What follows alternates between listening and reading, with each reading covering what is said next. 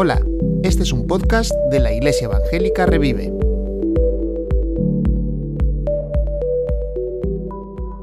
Que sea lo que Dios quiera. Ya lo dijo Marina, si buscáis en algún eh, diccionario de estos de Internet de expresiones, de significados de frases, para esta frase encontraréis el significado exactamente que nos dijo Marina. Es lo que una persona dice o siente cuando ya no hay nada más que hacer, cuando ya uno no puede hacer nada más, cuando se resigna, ¿verdad? Si yo digo esta frase, que sea lo que Dios quiera, ¿qué viene a vuestra mente? ¿Confianza o resignación? Resignación. Es una frase de resignación, ¿verdad?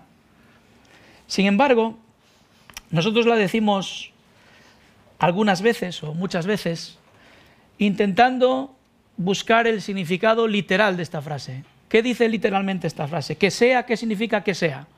Bueno, yo lo de la lengua siempre, las mates las llevan mejor que la lengua, ¿eh? no soy yo, la filología queda lejos de mis capacidades, pero que sea, ¿qué es que sea? Es un deseo, ¿verdad? ¿Sí? Que sea es un deseo. Lo que Dios quiera. Es decir, esta frase literalmente dice, quiero que se cumpla la voluntad de Dios. ¿Sí? ¿Esto es resignación? No, ¿verdad? Es todo lo contrario. Es una frase de absoluta confianza.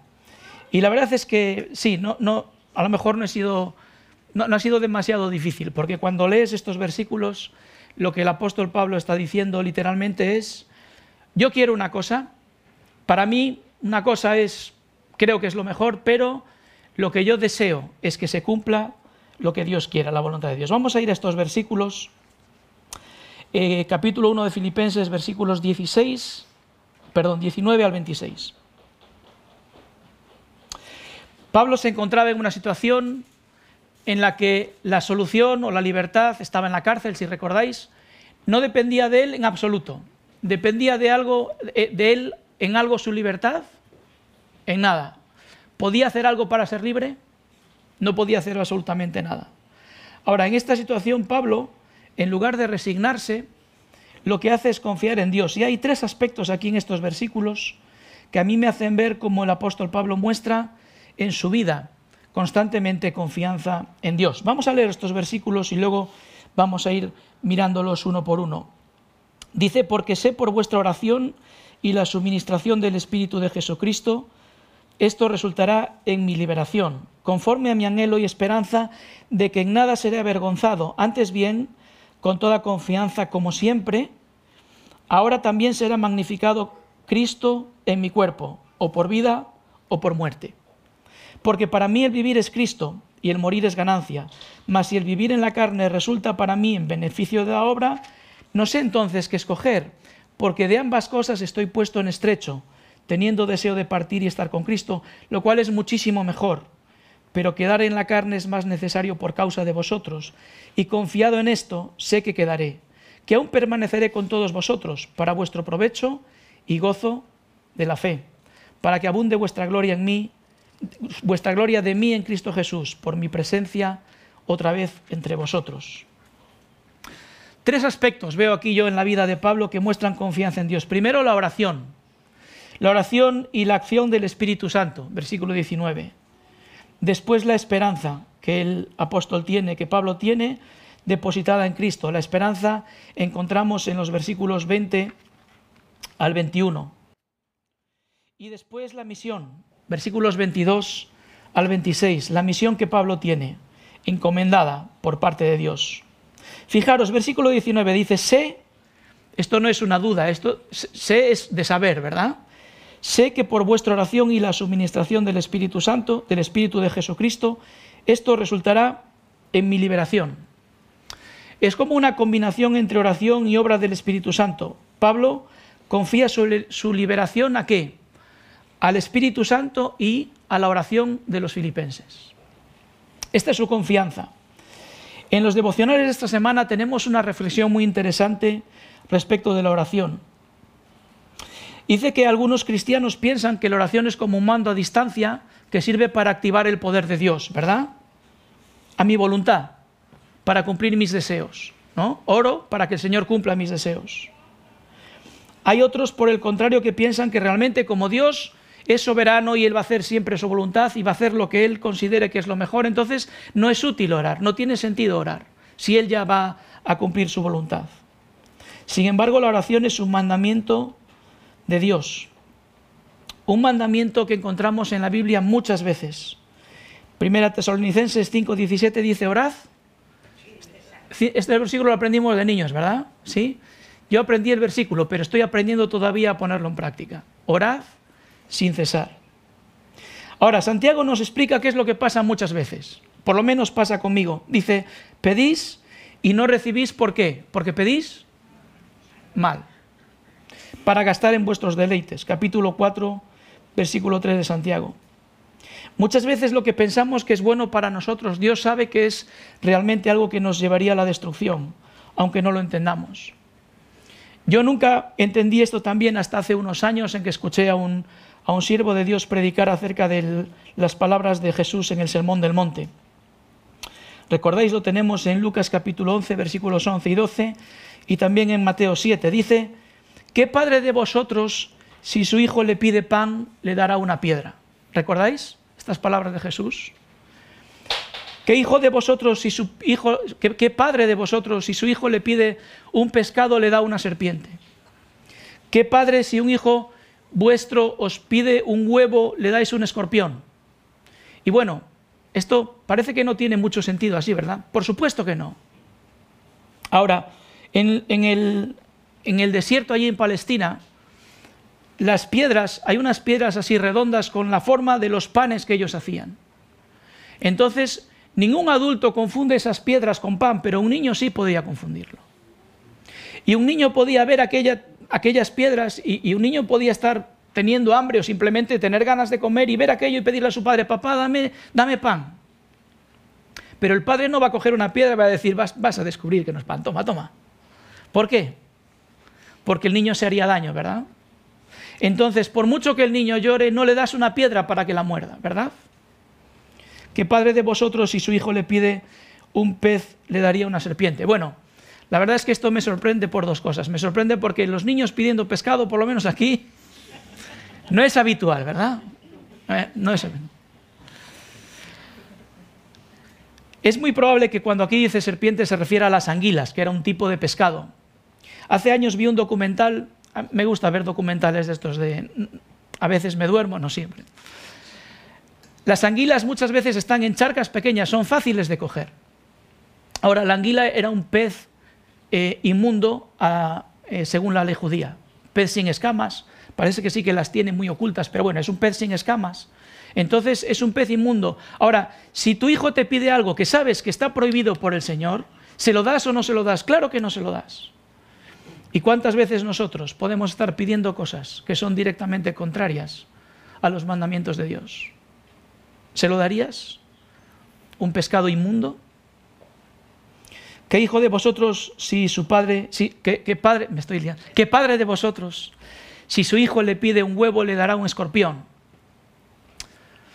hay un, escorpión, eh, se llama el escorpión amarillo de Palestina, porque es precisamente de aquella zona. Es un escorpión pequeñito de unos 11 centímetros que tiene la parte del, abdomen blanco y es por arriba amarillo y un poquito gris. Y cuando se encoge, forma una pelota y obviamente ningún adulto confundiría un escorpión así con un huevo, pero un niño sí. Sí podría llegar a confundirlo. Ahora, ¿qué pasa si le das a tu hijo un escorpión? Sabéis, es curioso, este escorpión de Palestina amarillo es uno de los más venenosos que hay también descubrí que tenemos, yo, le tengo pánico a, todo este tipo de animales, ¿no? Pero de todos los miles de escorpiones, de, especies de escorpiones que hay, solo 20 o 30 son realmente peligrosos. Este es probablemente uno de los más peligrosos. Ahora es peligroso para un niño, porque un adulto con, la masa eh, corporal que tiene es capaz de tolerar la toxina, pero un niño podría morir en cuestión de minutos si es picado por un escorpión de este tipo. Hasta en este tipo de cosas el Señor a veces nos maravilla. A lo mejor a ti no te hace daño ese escorpión, pero a tu hijo le va a matar. ¿Qué padre de vosotros, si su hijo le pide un huevo, le va a dar un escorpión? Y yo me pregunto, ¿cuántas veces le he pedido un escorpión al Señor? ¿Cuántas veces? Y esto es lo que tenemos que entender, hermanos.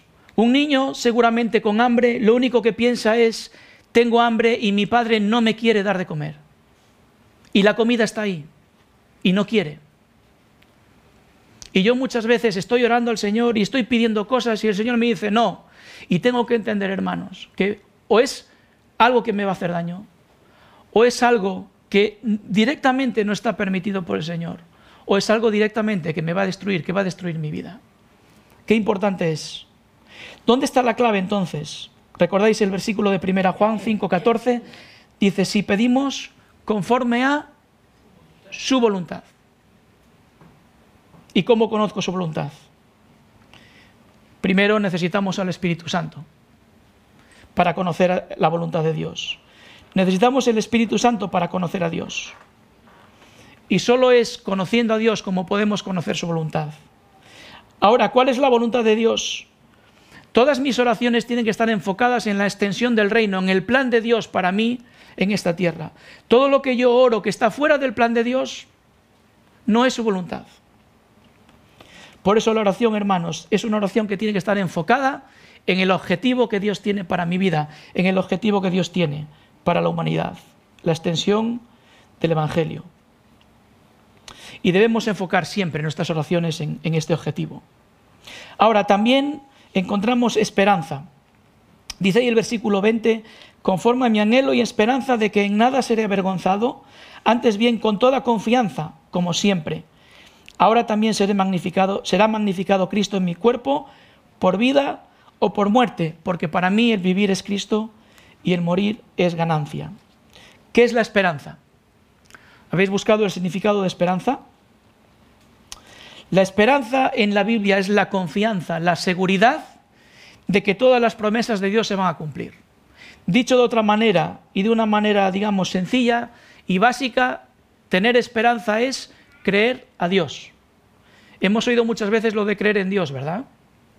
Es verdad, puedes creer que Dios existe, que Dios es real, pero hay algo todavía más importante después de creer en Dios, que es creer a Dios. Porque si lo que Dios dice es verdad, entonces tu vida no puede ser de cualquier manera. Creer a Dios, la esperanza. Fijaros, la principal preocupación de Pablo aquí no está en si va a morir o si va a ser liberado o si va a sufrir mucho o poco. Aquí la preocupación de Pablo es no ser avergonzado. Curioso, ¿no? ¿Por su orgullo? Por supuesto que no.